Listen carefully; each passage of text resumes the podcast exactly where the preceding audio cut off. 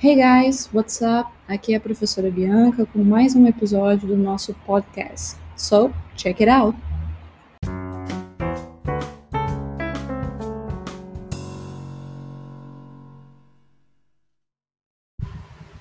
A questão intitulada Modal Verbs diz o seguinte: leia as sentenças e escolha o verbo modal adequado para cada uma delas.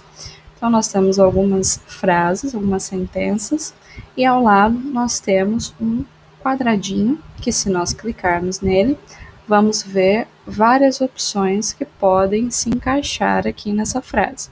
Eu quero que vocês escolham qual a opção adequada para cada uma delas. Então, para refrescar nossa memória, o que seriam esses verbos modais? São verbos auxiliares muito utilizados na língua inglesa, que se ligam aos verbos principais das nossas frases, modificando-os. Né? Eles são verbos auxiliares, porque eles auxiliam o sentido do verbo principal. A primeira frase, a resposta fica: Excuse me, may I ask you a question? Por que, que nós usamos o verbo modal may?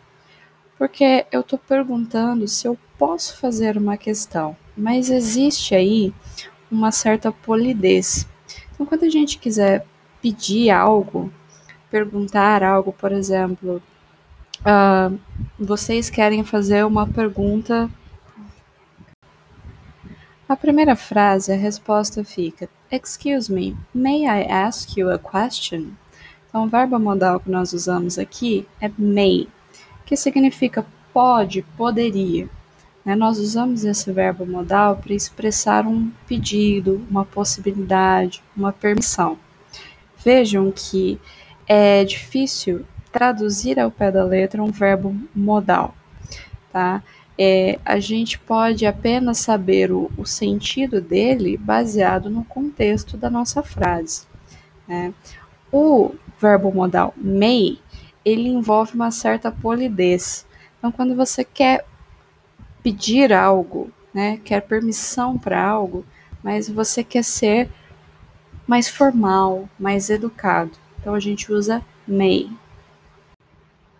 A segunda frase, a resposta fica: She is so different. You can't be her sister.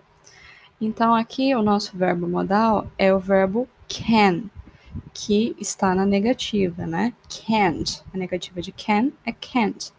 Então eu estou dizendo, ela é tão diferente, você não pode ser irmã dela.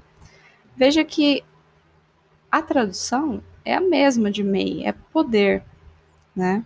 Mas ele é utilizado num contexto diferente. Esse verbo modal can ele diz respeito à permissão também, possibilidade, mas também à capacidade, à habilidade de fazer algo.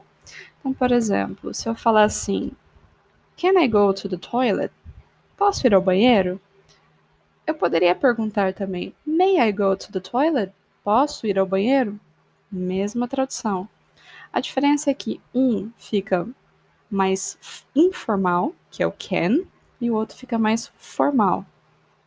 Mas eu posso falar assim: He can speak three languages fluently. Ele consegue falar três línguas fluentemente. Então, vejam que agora esse can está no sentido de capacidade e não de permissão. Então, os verbos modais, eles são um pouco complicados mesmo mas são muito utilizados na língua inglesa. Em seguida, nós temos a frase I'll prepare breakfast myself. You needn't get up early. Aqui ficaria melhor, pessoal, colocarmos You don't need to get up early, tá? Ficaria mais fluida a frase. Mas, para treinarmos os verbos modais, eu coloquei nessa, nessa forma, needn't. O verbo modal needn't, ele é utilizado no sentido de não precisar. Então é o que nós estamos dizendo aqui. Eu prepararei o café da manhã eu mesma. Você não precisa acordar mais cedo.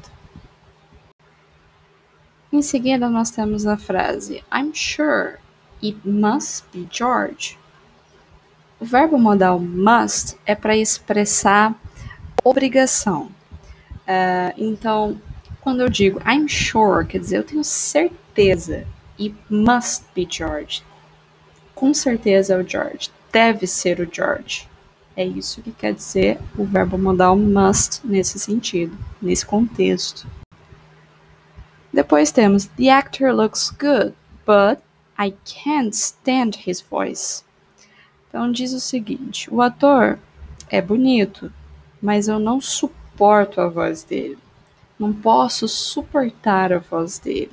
Então, o verbo modal aqui que nós usamos é o can't, de não poder suportar, não tenho a capacidade de suportar a voz desse ator.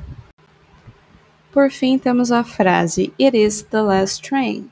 We mustn't miss it. Então, aqui nós usamos o mustn't. Por quê? Porque é uma obrigação, é um dever não perder o último trem. Porque se eu perder o último trem, não haverá outro. Então, eu ficarei sem voltar para casa, sem ir para o lugar para onde eu preciso ir, não é mesmo? Então, é uma obrigação, é um dever. Por isso, nós usamos o must. Nesse caso, nós usamos na negativa.